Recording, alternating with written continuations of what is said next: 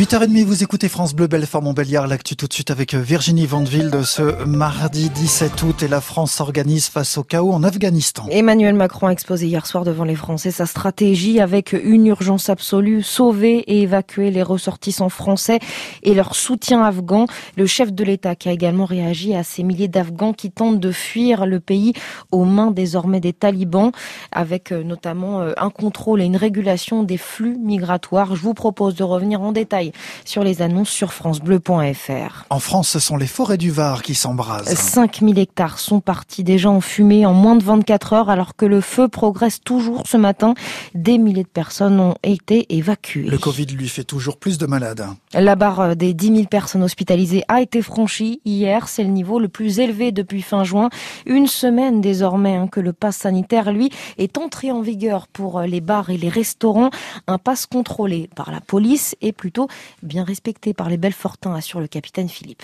Pour le moment, le bilan est plutôt positif. Les contrôles se passent euh, plutôt bien. Nous n'avons pas eu de, clients récalcitrants. Parmi les, nombreux établissements euh, contrôlés jusqu'à présent de manière euh, aléatoire, on a trouvé des, individus qui étaient accueillis sans passe sanitaire. Moins de 10 individus sur, sur plus de, 200, presque 200 personnes contrôlées au total depuis le départ de, de nos opérations. Jusqu'à présent, ça se passe bien, euh, donc euh, pour nous, euh, aucune difficulté. On n'a pas dû non plus intervenir sur des restaurateurs qui avaient des difficultés avec un client récalcitrant. Je pense que là, de plus en plus, les gens adhèrent au pass sanitaire. J'ai pas trop d'inquiétude pour les prochains jours. Mais s'ils n'adhèrent pas, hein, depuis hier, les Français risquent une amende de 135 euros. Et puis si la sanction, eh bien, vous peut-être vous convainc de vous faire vacciner, sachez que dans le territoire de Belfort, la campagne continue. Le centre mobile est aujourd'hui et jusqu'à vendredi à la salle intercommunale de Novillard.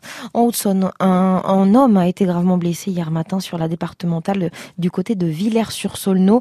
Le conducteur d'un camion citerne a perdu le contrôle et a fini sa course dans un champ après quelques tonneaux. Il a fallu plus de deux heures au secours pour le désincarcérer.